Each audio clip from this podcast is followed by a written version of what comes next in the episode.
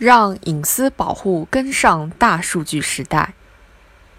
在当下中国，对个人信息的各种商业利用已远远走在了隐私保护前面。登录电商网站，推荐商品多是依据浏览痕迹；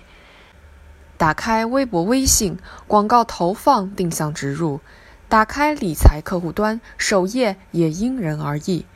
通过对浏览记录、点击频次的统计分析，从中挖掘出性别、职业、喜好、消费能力等信息，被不少企业视为理所当然的商机。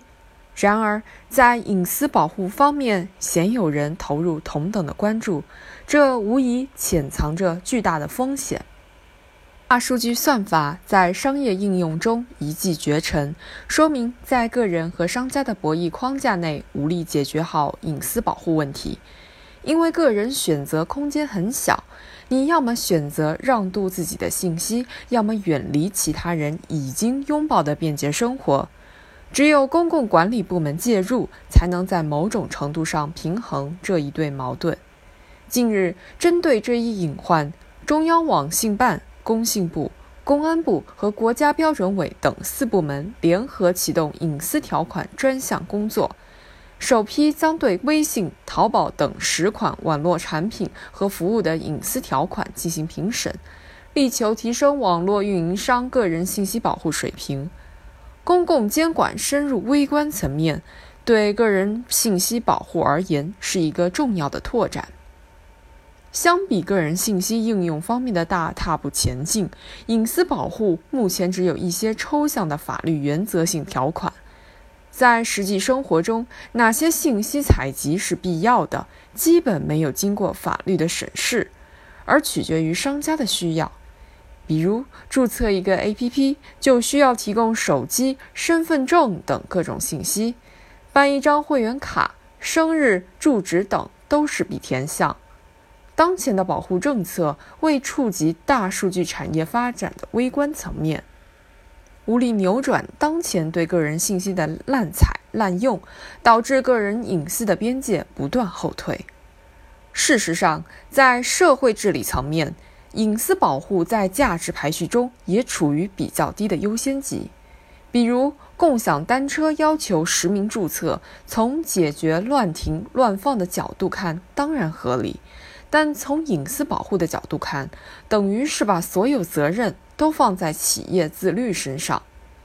行人乱穿马路的现象让很多城市管理者头疼。部分地方选择利用面部识别定位，将路人信息公布于大屏幕的方式来应对，效果固然有了，但显然是完全没考虑个人的隐私权，更遑论保护了。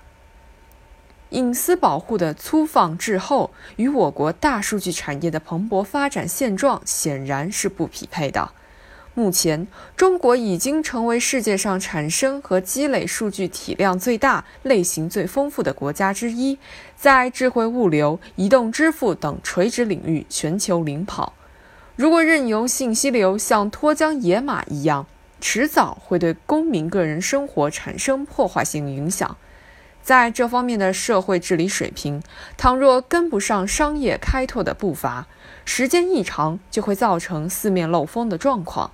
到时候想保护，也得付出比现在大得多的努力和代价。互联网生活早已成为公共生活的一个庞大的子集，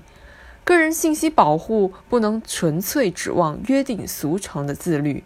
而要通过具体而微的制度建设，使之变成一项可以积极主张的权利。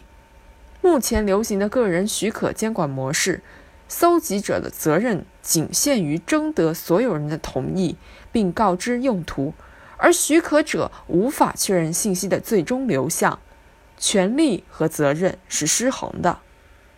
此次四部门联合开展隐私条款专项工作的意义，不只是在具体政策层面上进一步明确对数据搜集使用者的监管，更重要的是完善隐私保护的政策框架，在个人生活、商业利益、社会治理之间寻求可能的平衡。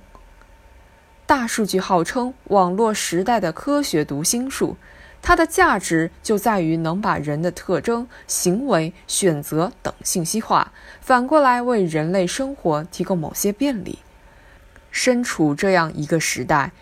生活中完全拒绝让渡任何个人信息是很难想象的。我们能做的是让这个信息交换过程变得更可控，造福社会，而不是毁坏人们的生活场景。